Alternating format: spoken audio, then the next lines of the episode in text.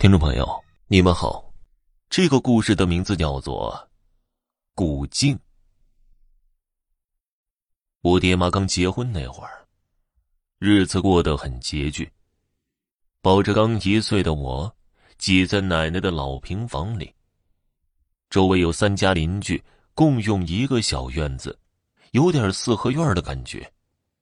那个时候人心淳朴，住一块跟一家人似的。也不庇护，有什么家事都互相商量，加上传说我小时候美的人见人爱，花见花开，大家伙都愿意来我家边逗我玩边唠嗑。当然这些事情我是不记得的。院子里住着位张阿姨，他们家的门楣上镶着一面小圆镜子，辟邪用的。阿姨当初觉得有块明晃晃的镜子悬着挺别扭，可是他们家婆婆说这是面古镜，有灵气的，处理不当会招灾的。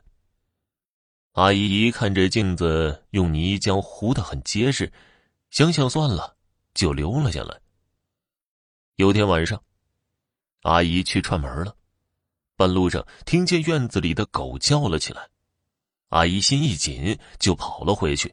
远远看见一个黑影就窜进一条小胡同。再一看门边拉了条撬棍，显然是小偷。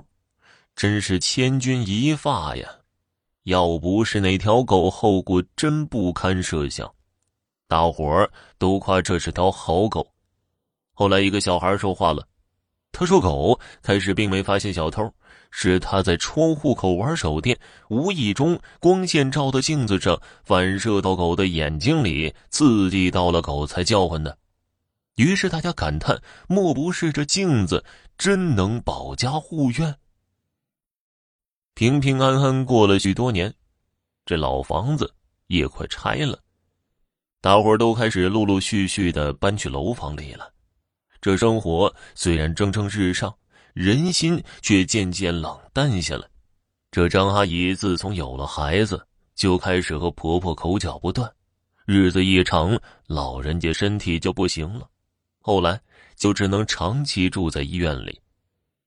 那天张阿姨下班回家，刚停好自行车，准备掏钥匙开门，这镜子啪的一声，竟从门楣上掉了下来，摔得粉碎。更奇怪的是啊。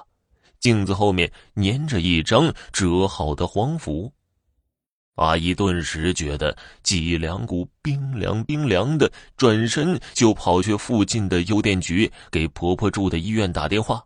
结果，婆婆几分钟前去世了，家人正准备去通知她呢。后来，阿姨拿着这张符去问了个道士，据说是什么张天师留下的，吹得很神。